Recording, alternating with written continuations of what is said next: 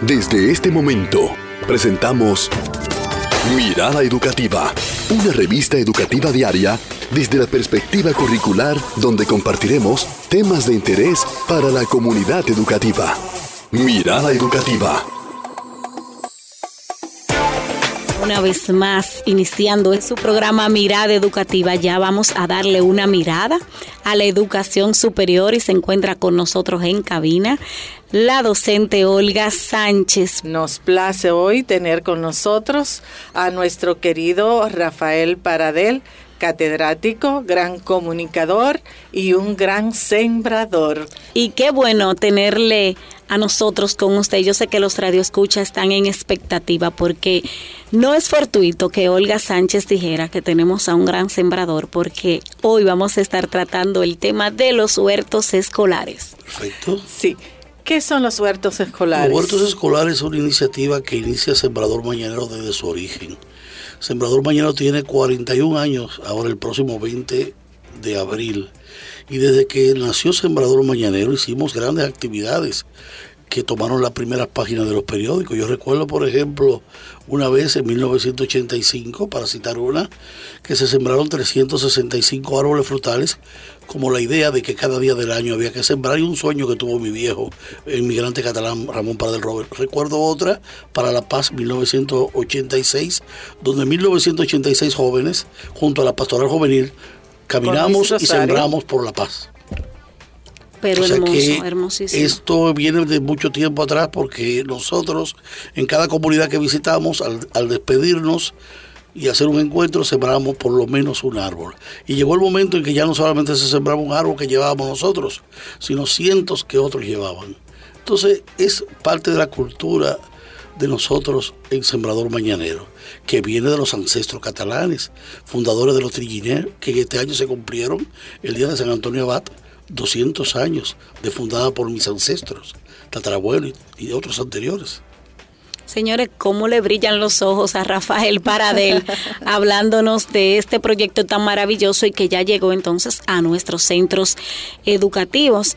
Pero ya tenemos los huertos, llegaron a través de ese proyecto, pero ¿qué tipo de, de formación deben tener los docentes para desarrollar los huertos escolares? En principio, eh, ¿Cómo llega todo esto? Eh, llega porque se interesa la periodista Odali Castillo de Nuria Piedra, me hace un reportaje.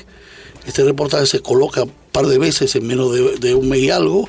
La FAO inclusive lo mira con ojo de, de atención. Hay comunicaciones entrecruzadas en los organismos del Estado.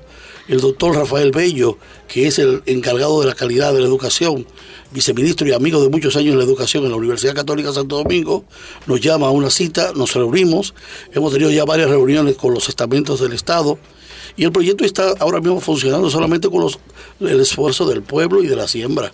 El Estado todavía no aporta más que los solares alrededor de la escuela, pero va a aportar, va a aportar porque ahora en mayo, antes del 16 de mayo, vamos a sorprender con el proyecto ya elaborado, con los vehículos que requiere, con el ingreso que requiere, para que también el Estado como tal y primer responsable se comprometa con la seguridad alimenticia a través de los huertos escolares.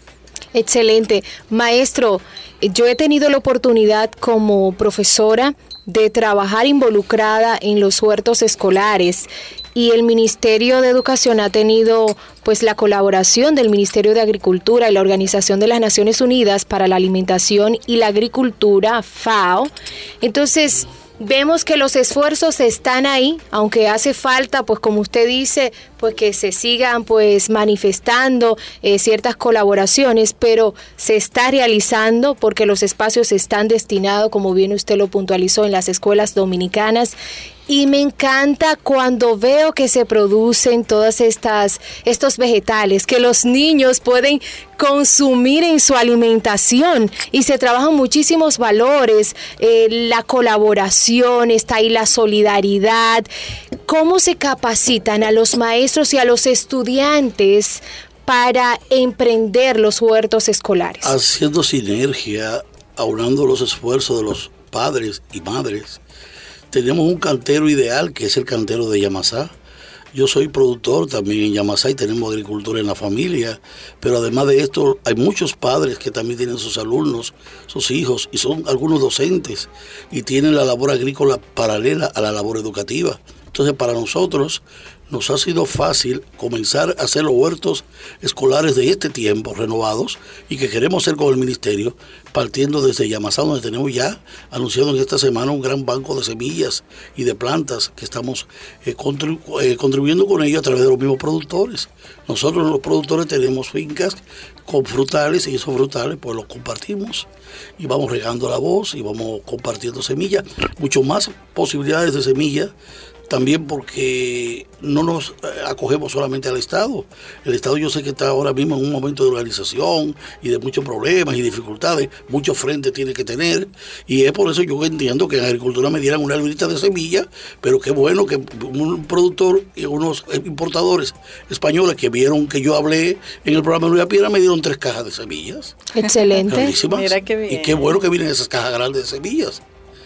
el sector privado, el sector sensibilizado, de gente que tuvo padres y madres que tiene todavía seguro abuelos en Cataluña y en España que están sembrando porque hay una cultura del, huerto muy, muy arraizada que nosotros la lamentablemente la hemos ido perdiendo y la hemos ido sustituyendo muchas veces por mano de obra, que está bien que el hermano pueblo haitiano tiene necesidad y, debe de estar en la producción, pero también los dominicanos tenemos que bajar el lomo y sembrar. Es fascinante este proyecto y tantos recuerdo porque antes existían centros donde se hacía, se cultivaba mucho. Y vemos cómo los huertos escolares involucran a los docentes, a los a los familiares y esta actividad de los huertos ya que se por fin se recuperan. Y entonces estos huertos son un recurso pedagógico para nuestros estudiantes, que ayuda en la alimentación de los niños, a la comunidad. Quiero saber, esos huertos escolares en los que tú trabajas, ¿cómo ha impactado en la comunidad y en los estudiantes Pedagógico, eh, el FEDA se ha involucrado con cursos y talleres en el Centro Español, Emilio, que es un amigo que dirige el FEDA como director. Ojalá lo pudiéramos traer junto a él aquí, yo y, y, dos o tres de Yamasá, para que vea cómo entonces también Emilio, que ha visto lo que se hace con sembrador y que conoce el sembrador mañana de muchos años, ha incorporado talleres en los pueblos y está ofreciéndolo a través de redes en las que estamos juntos aquí. Y esa parte educativa es muy importante, porque esa parte educativa, formativa, incluye a los padres, a los profesores, eh, a los eh, interesados en producir alimentos para la humanidad estamos en un momento difícil y tenemos que acogernos a, no solamente en la parte de los huertos escolares, sino también de los huertos que tienen que ver con la ecología, los huertos ecológicos. Y nosotros tenemos pendientes también los huertos ecológicos ahí estamos en Yamasá por la lucha, por la donde quieren o donde querían poner la presa, porque ya se van de ahí, ah, se van de ahí porque es el río Sama y esa es la fuente del agua. y nadie nadie concebiría la República Dominicana sin el río Sama y la zona colonial. ¿En qué cabeza cabe y de quién? Me encanta de los huertos escolares que la unidad hace la fuerza y se involucra en la capacitación del equipo de un centro educativo el hecho de que deben crear conciencia del cuidado del huerto escolar. Recuerdo que en la escuela a los niños más pequeños pues se le decía, no, no puede pasar para ese lado porque llama la atención, eh, cercan ese espacio, preparan el terreno que es un especialista siempre que está ahí dando acompañamiento al maestro de ciencias de la naturaleza o a los maestros para que vayan preparando ese terreno, que no es lo mismo cuando se va a sembrar. Y luego de eso, toma un tiempo para que se produzca. Y en ese tiempo recuerdo que cuando se iba una pelota o cuando un niño quería ir a ese terreno, los más grandes estaban ahí vigilantes en el recreo. O sea, que es un trabajo colaborativo donde todos los actores de un centro educativo se involucran. Trabajo de equipo, cuidado de lo que hay que vale eh, procedimientos, procesos, etapas, todas esas cosas se venden ahí. El huerto no es nada más la siembra es mucho más. Después que se trabaja ese terreno, más o menos cuál es el tiempo para la siembra y para producir. Los ciclos de, los, ciclos de los vegetales. Hay vegetales que son dos meses, tres meses, depende, depende del, ciclo de los vegetales y depende de la calidad de la tierra y depende también de, eh, bueno, de lo que tú vayas a sembrar, fundamentalmente la semilla. Rafael, ¿y si en mi casa yo quiero hacer un huerto? ¿Qué pasos? ¿Qué necesito? A las nueve y media de la noche yo conversaba con Ramona Torres de las inmediaciones de Villamella. Ella es una de las sembradoras que tiene huerto en su casa. Nosotros tenemos sembradores. hay que, tener. Hay personas que y tienen. Y algunos lo tienen en el techo. Así tenemos gente que tiene techo sembrado, con latas, con jardineras, con eh, tarros y producen su propia legumbre. Y tengo yo también en el frente de mi casa, en un condominio Iberia, un pedacito de tierra que sembré una lechosa, como que tenía como 10 lechosas, y me robaron las tres más grandes anoche. anoche. sí, esto no, Porque aquí también hay mucha gente que tiene mala maña, que no le gusta sembrar, pero sí que le gusta cosechar. Y, y buscar, y buscar los frutos bajitos, ¿verdad? Y a buena mano.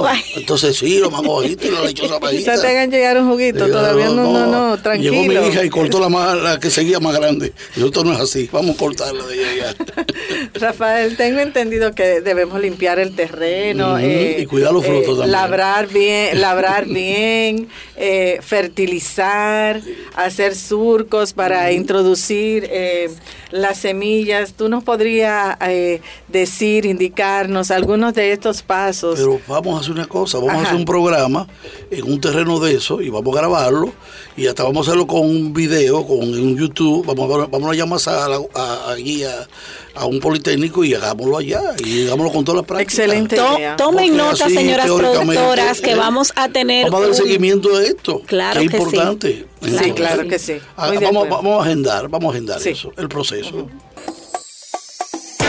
Vamos a seguir conversando con el señor Rafael Paradel sobre los huertos escolares. Es un gran sembrador, pero queremos también ver qué tú tienes en agenda que nos pueda hablar sobre los huertos universitarios. Bueno, yo estoy impulsando la candidatura de Vitrudis en la Universidad Autónoma de Santo Domingo para próximo rector. El Vitrudis viene del campo, Vitrudis nació en La Victoria, que es una comunidad cercana a la capital sabe lo que es las inmediaciones productivas de la ciudad y que hay que producir y que hay que sacarle al campo los beneficios de alimentación. Y le propuse a él hace un tiempo en una de las reuniones, en, medio del grupo de comunicadores de la escuela, que yo sueño con una UAS que tenga interés en ser presente en las comunidades, en la extensión continua y que sea también presente en la diáspora particularmente yo me quiero encargar de la parte de la diáspora, porque por la otra ya a través de Sembrador sigo aportando al país. Me quiero, me quiero encargar de la diáspora de Barcelona, servirle desde Barcelona, que es la tierra de mis padres. Ya yo creo que he dado mucho tiempo aquí al país. En estos días he estado publicando 17 años en una universidad, 27 en otra, 10 en otra, tanto en otra, que suman como 50 Un gran educador, realmente. Suman como 50 años más los años del catalán, más los años de las escuelas radiofónicas Santa María. Entonces ya yo quiero tomar las cosas un poquito más con mis ancestros y la combinación que puedo yo hacer y la coordinación de traer también muchas de esas ideas y de esos recursos para acá y se lo he ofrecido a Ditrudis como oficina como oficina en Cataluña que le va a salir barata, económica, por las clases que doy. Y también seguir aquí en la extensión, con la extensión que tenga en su rectoría, presente, haciendo sinergia, no solamente por la cultura de la agricultura, sino por la cultura de los valores y principios de un pueblo que necesita una UAS presente, presente, presente entre la gente y el pueblo. Y qué bueno que usted ha hablado de estos planes, porque me gustaría saber cuáles han sido esos resultados que usted ha obtenido de trabajar en este hermoso proyecto que lo dice y enamora lo dice y uno y uno hasta se, se transporta al proyecto y hasta puede ver esa cantidad de agricultores, de estudiantes eh, capacitándose y sembrando. De verdad que lo ver ver su rostro, ver cómo los ojos le brillan con el orgullo. Me imagino que sus ancestros, si pueden verlo, pues también tienen orgullo eh, de, de escucharle, haber seguido este proyecto hermoso por más de 40 años. ¿Cuáles han sido esos frutos? Fíjate, los frutos están ahí. La siembra nace de ella, Sembradores Sin Fronteras, en el 2000, en una organización no gubernamental en Barcelona, España. recientemente nace la cooperativa Cosembra, nace de Sembrador Mañanero también, con proyectos inmobiliarios. Y nace también de Sembrador Mañanero Sembra Sur, el Sembrador del Sur y la frontera. Muchos frutos, eso es lo que nace de la obra en sí. Pero cuánta iniciativa, cuántos micrófonos empezaron a convertirse en multiplicados a partir del Sembrador Mañanero, muchísimos. Media hora tiene hoy de radio, pero oye, la siembra no es la radio, la siembra es la vida, digo yo. Y yo lo he experimentado con esa presencia de Luis, que tuvo 10 años acompañándome en la revista Sembrador Mañanero. Él como su director y yo como director de la revista. O Monseñor Camilo, toda la vida. Se retiraron hace poco los dos de Sembrador, son asesores de, de, vida y de por muerte también. Porque yo creo en la presencia del espiritual de Luis Rosario también en la obra. Qué bien. Rafael Parader. ¿Qué valores se articulan cuando en una comunidad se desarrollan estos huertos escolares? Porque a veces nos apena ver cuántos jóvenes del campo salen a buscar otros horizontes en la ciudad, pero pienso un poco en esos muchachos en el campo, que hay que buscarle una razón para que permanezcan allá. Un invernadero de una tarea equivale a 10 tareas con 10 tareas en un invernadero de una tarea, o sea, bajo condiciones especiales, en Valencia vive toda una familia, o en Cataluña. Entonces, ¿qué es lo que hay que hacer? Tecnología al campo. No hay tierra para todo, un montón. Vamos a llevar a la mayor eficiencia cualquier tarea de tierra y vamos a convertirlo en el patrimonio de una familia. Alimentación para él y sus hijos, con dignidad. Tener techo, tener agua potable y tener educación y tener tecnología. Vamos a hacer lo posible, que eso no es imposible. Si lo hicieron los judíos, si lo hicieron los catalanes, si lo han hecho los valencianos, que le dan comida prácticamente a medio mundo, con una región más chiquita, bueno, del tamaño de República Dominicana, en territorio. ¿Qué nos falta a nosotros? Voluntad. Voluntad, decisión, inversión. ¿Por qué te invertir tantos millones afuera? Si usted no se lo va a llevar ni usted ni su familia, declárelo aquí, póngalo aquí y siémbrelo aquí. Y viendo que los huertos escolares eh, y también los huertos que hagamos en la casa o esa esa cultura, que, esa manera de proceder. O las huertas que se hagan sí, en, sí. En, en, en, otros lugares. ¿Cuáles son esos valores que podemos ver en ese proceso hermoso? Eh, bueno, está todo la misma naturaleza, el valor, de, el valor inclusive de, de tú poder respirar con el oxígeno que lo proporcionan las plantas. El valor de la, hasta de la medicina. En Génesis habla de que de las raíces y de sus hojas y de sus frutos recibirás alimento y medicina.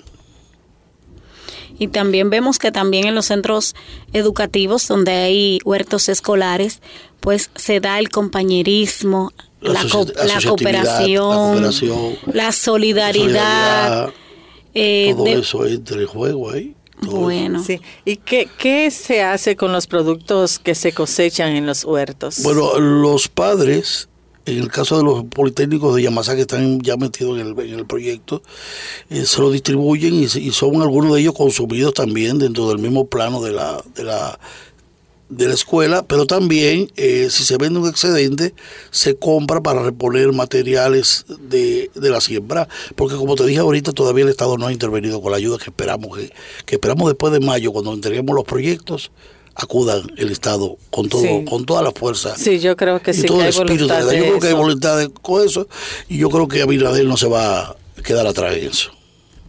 Yo también pienso que sí. Bueno. Que lo hará. ¿Y cuánto hemos aprendido aquí con el señor Rafael?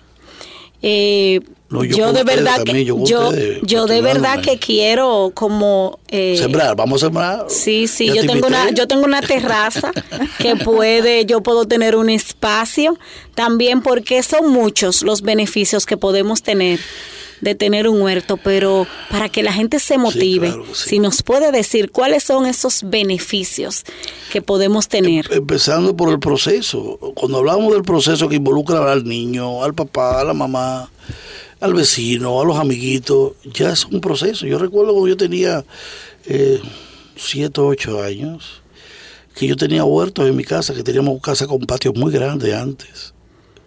y tenía cuatro o cinco amiguitos y yo hacía de líder y a veces sembrábamos maíz y a veces sembrábamos guandules. Oye, desde pequeñito y no sé, y era en la ciudad. Pero eso, eso, eso, eso marcó mi vida. Como también me imagino que marcó la de los ancestros que también lo hicieron.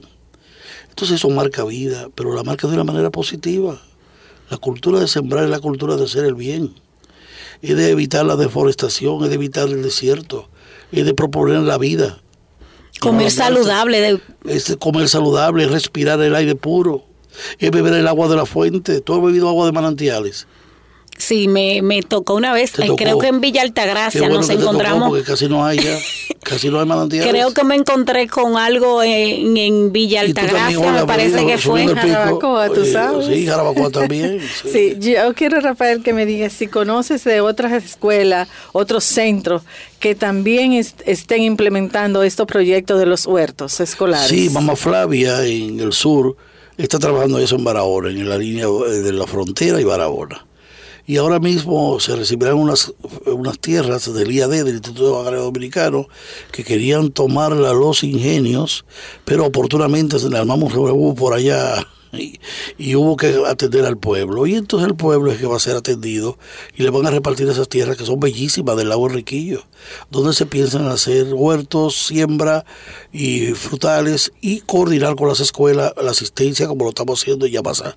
Pero ya, ya hay algunos huertos por allá, por el, por el sur. Por el sur. Barahona, Barahona. Qué interesante por el sur. Sí, sí, sí, Bueno, yo quiero unas recomendaciones, Olga, porque es verdad que voy a comenzar con mi huerto. Entonces, yo que no, no conozco mucho y voy a iniciarme en el proceso, ¿qué usted me recomienda plantar primero? Porque me imagino que hay cosas que, tienen un proceso un poquito más difícil, y pero... también el ciclo hay que ver. Bueno, el eh, cilantrico se da aquí del mejor cilantro que, que tú puedas probar. Ese cilantro ancho de aquí es ideal para la cocina y eso tú lo puedes tener ahí. Tomates. Tomate a los dos o tres meses empieza a tener los tomates. es aquí es también tanto del orégano como de los morroy, como le llaman, o de los grandes, ¿no? O sea, orégano también es algo que puedes hacer. ¿Qué cantidad de, semillitas? Si yo quiero sembrar ajíes. Cuando semilla nace ya una matita ah, suficiente. bien. Exacto, se hace una pequeña cantera. Tú empiezas, por una, tú empiezas por una cantera con un poquito de semilla. Si me lo hubiese dicho, yo le hubiese traído semilla. Para la próxima lo traigo. Para, para la próxima ronda, cuando nos traigan los amigos. no, cuando ustedes inviten a Emilio, Emilio del FEDA, invítenlo para que hagamos un panel aquí de un par de horas. Ah, bueno. Para que hablemos desde el Estado y desde el sector ONG eh, que lo represento yo y la, la iglesia, y en, estos sentidos vamos a Emilio Galván, invítenlo, tráiganlo aquí, director Bueno, atención, señor Emilio Galván, donde quiera que usted esté, pues... Eh, que menos tiene, haga la llamada. tiene una invitación abierta aquí en este programa Mirada Educativa, porque nosotros necesitamos que la comunidad educativa eh, siembre. Y sienta ese, ese, ese auxilio del FEDA. Exacto. Y vamos a traer otra persona de agricultura también. Para ah, la sostenibilidad. Así y lo involucramos a todos. Sí, involucrarnos todos y hacer sinergia a todos. Así es. Eh, es fascinante estos proyectos de los huertos escolares y cada vez vemos que más escuelas están creando actividades para que los niños, niñas enfocados conozcan bien la naturaleza y, y trabajemos en equipo, Rafael. Eh, esas actividades que son los huertos escolares. ¿Qué mensaje tú tienes a aquellos jóvenes que desean iniciar estos proyectos? El lema de estos 41 años hay que sembrar con fe, hay que sembrar por la paz y por la vida. Y hay que navegar sin temor, navegar hacia lo profundo de la existencia humana, a sabiendas de que si tenemos fe, perseverancia, tenacidad, los frutos serán logrados. O sea, hay que tener fe, hay que tener esperanza y hay que apostar por la vida y por la paz. Muy bien. Yo le voy a recomendar a Surmi eh, productos de ciclo cortos para que no se desespere. Sí, sí, sí, sí, En el callejón. Para que pueda cultivar rápidamente. también sembrar los callejones. Porque hay que saber sembrar. Sí. ciclo corto, ciclo largo. Hay que sembrar, hay que sembrar, hay que saber sembrar. Y oye, hay que tener hasta mano para sembrar. Yo sembré unos collojitos del vecino Antolín, que ya falleció de la casa de Antolín, en mi casa de orquídeas, y estaban secos, y están verdes, a verlo hay que tener mano para sembrar también.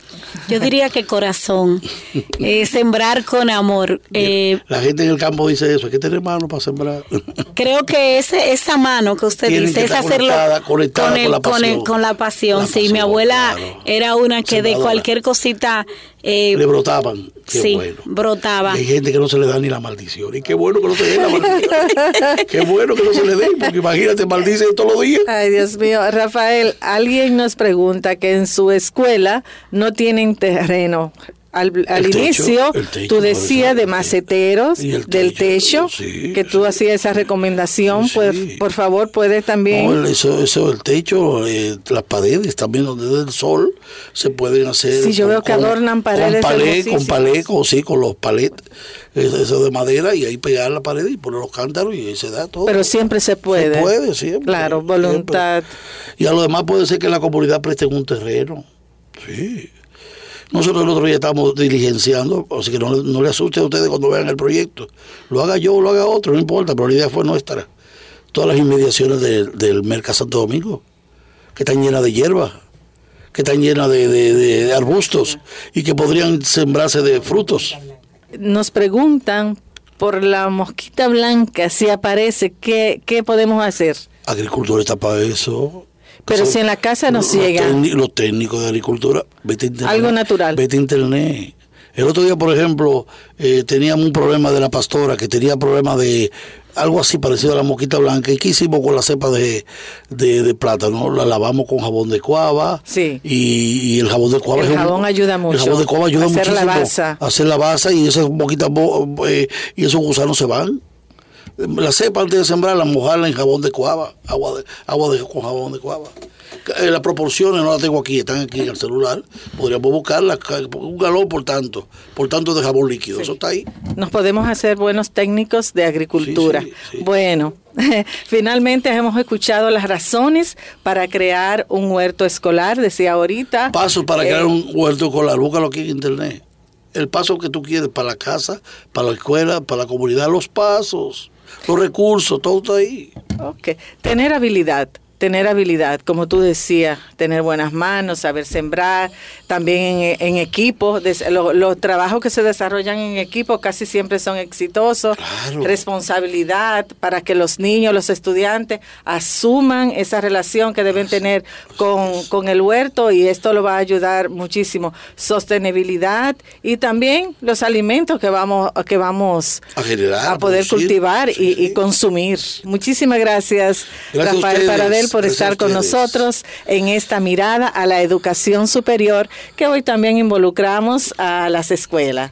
Bueno, agradecer a Rafael Paradel. Me quedo con esto, sembrar por la vida. Ojalá podamos crear conciencia, conectar nuestro corazón con nuestras manos y comenzar a sembrar.